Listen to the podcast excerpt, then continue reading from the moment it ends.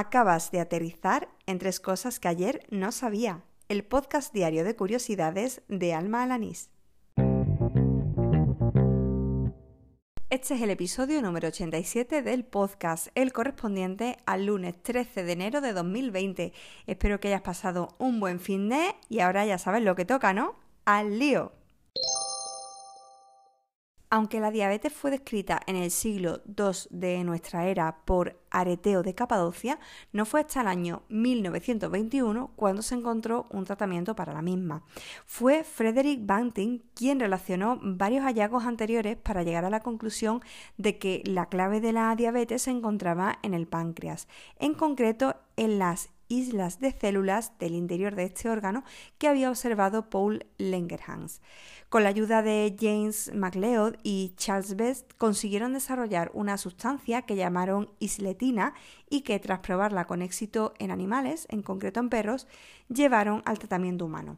Todo esto, junto con muchos más detalles, lo explica Alberto García Salido en un hilo que dejaré enlazado en las notas del programa. Puede que en estos días hayas oído la terrible noticia de que en Australia se han visto obligados a sacrificar eh, cientos de camellos. La proliferación de incendios y la falta de agua pues les habría obligado a tomar esta medida. Pero una amiga, María Lobato, me mandaba más información al respecto para que pudiera entender la complejidad de la noticia.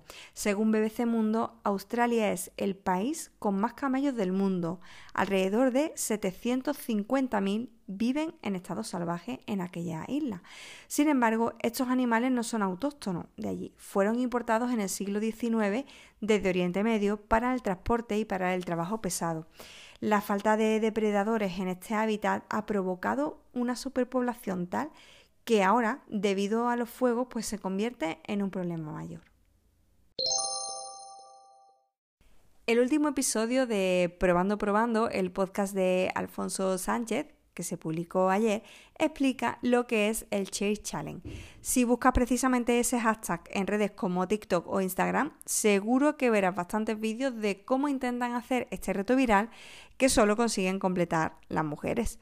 Para hacerlo necesitas tener a mano una silla un taburete y ponerte frente a una pared a una distancia de tres veces tu pie. Es decir, das tres pasos hacia atrás, pero sin dejar espacio precisamente entre tus pies, sino pegando lo que es la punta de tus dedos al talón. Así hasta tres veces. Cuando estás a esa distancia, te inclinas hacia adelante formando un ángulo de 90 grados. Y cuando estás en esa postura, pues te acercas la silla y la levantas pegándola a tu abdomen. Una vez que la tienes así, intentas erguirte de nuevo. Si eres mujer, lo conseguirás, pero si eres hombre no podrás hacerlo e incluso puede que pierdas el equilibrio. La razón está en que el punto de gravedad de nuestro cuerpo es diferente. Por anatomía las mujeres lo tenemos más bajo que los hombres, más cerca de la pelvis, lo que nos permite realizar este movimiento sin problema. Pero no es así en el caso de los hombres.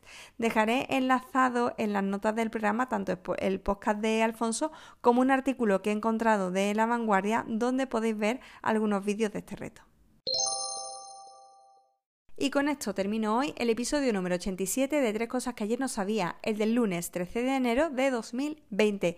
Gracias por seguirme, por oír estos episodios diarios semanalmente y gracias también si eres una de las personas que ha dejado alguna valoración en iVoox o en Apple Podcast, porque además de darme mucha alegría, ayuda a que otras personas pues descubran este programa que hago cada día. Si quieres contarme algo de manera directa, la mejor forma es Twitter. Me encuentras en esa red social por el usuario arroba almajefi y además de hacerme llegar cualquier feedback respecto al programa, pues también puedes comentarme alguna curiosidad o algún dato que pueda incluir en mis episodios. Nada más, te espero mañana. ¡Hala! ¡Con Dios!